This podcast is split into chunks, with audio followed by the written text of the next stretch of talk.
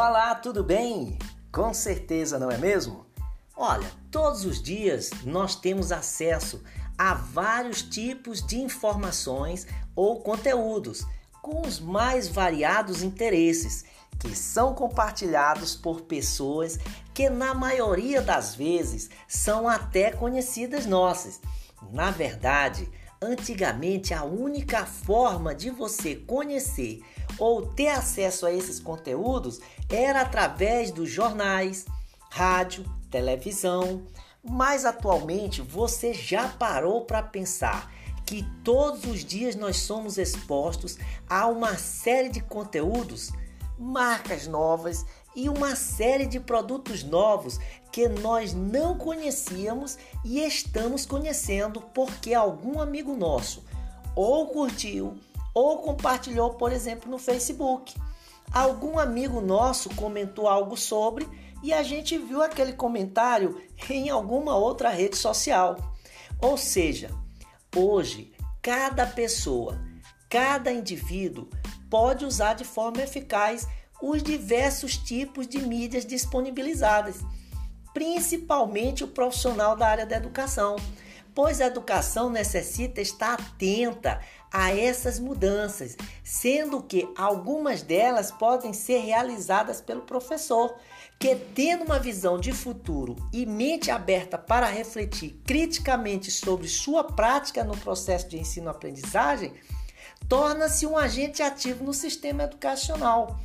Por isso quero chamar sua atenção para esse tema. Fique atento, porque neste podcast irei falar um pouco sobre tipos de mídia e quem sabe você poderá olhar com mais carinho ainda para o assunto. Ainda mais porque irei enfatizar com mais detalhes as mídias digitais.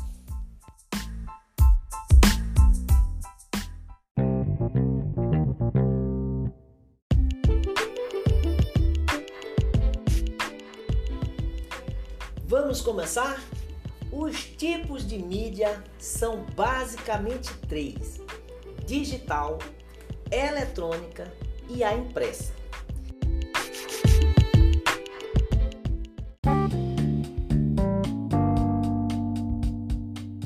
Mídia impressa.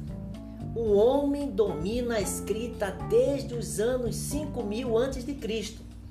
Por isso, a mídia impressa foi a primeira a se desenvolver e a provocar transformações sociais criando uma cultura midiática própria. A mídia impressa foi se servindo de seus avanços, melhorando a qualidade da plataforma material, como papel, tintas, aumentando a velocidade da impressão e adotando novas linguagens.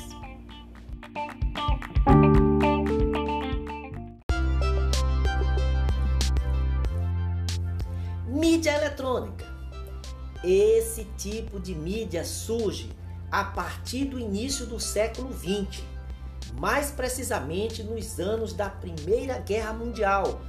Qual foi essa nova tecnologia? A transmissão de ondas de rádio passa a ser explorada com o objetivo de adquirir vantagens competitivas nos combates, mas após poucas décadas da criação da tecnologia, a narrativa sonora proporcionada por essa nascente mídia, rompia uma barreira importante enfrentada pelas mídias impressas, o analfabetismo. O rádio democratizou definitivamente a cultura midiática e socializou ainda mais o acesso à informação e trazendo também o entretenimento. A partir da segunda metade do século XX, Outro dispositivo eletrônico baseado na mesma tecnologia foi a televisão. Se somou ao rádio nessa tarefa de socializar o acesso à informação e promover o entretenimento. Assim, rádio e televisão, juntamente com o telefone, fazem parte das mídias eletrônicas. Também passam a representar uma cultura midiática própria com características e comportamentos de consumo bastante peculiares e distintos em relação à mídia impressa.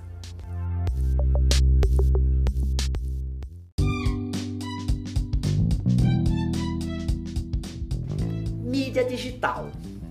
Mais recentemente, os avanços tecnológicos acelerados durante a Guerra Fria permitiram o surgimento de outro aparelho eletrônico que viria a se tornar muito popular. Foi o computador. Na verdade, três tecnologias surgidas nesse contexto podem ser interpretadas em conjunto: o computador, a internet, a World Web Web, a famosa WWW ou Web.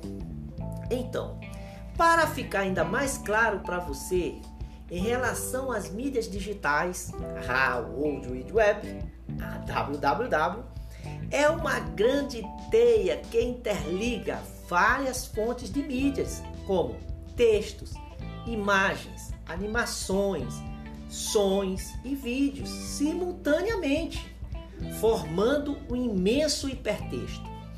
A internet oferece o desenvolvimento de recursos e ambientes que favorecem a colaboração e a cooperação entre as pessoas envolvidas em um projeto ou no estudo de um tema.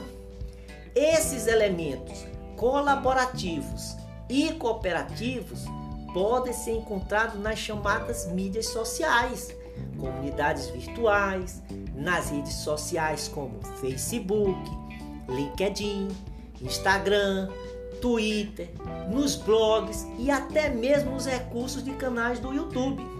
Que faço aqui uma observação, onde através do YouTube o vídeo vem sendo muito utilizado como recurso pedagógico pelos professores, como forma de ajudar os alunos a compreender os conteúdos. Na sala de aula, podemos usar diversas técnicas para introduzir esse tipo de mídia e obter vantagem que eles podem trazer para o aprendizado dos alunos.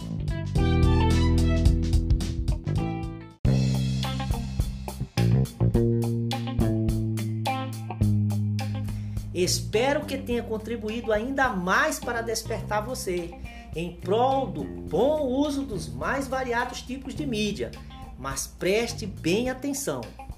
A mídia digital é todo o conteúdo ou veículo de comunicação que se baseia na internet e a utiliza como meio de distribuição.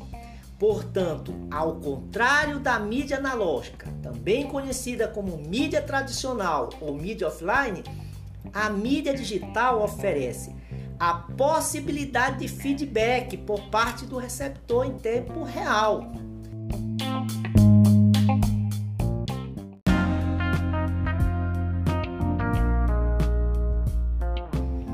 Sou Júnior Ariceira, um forte abraço e nos vemos no próximo episódio.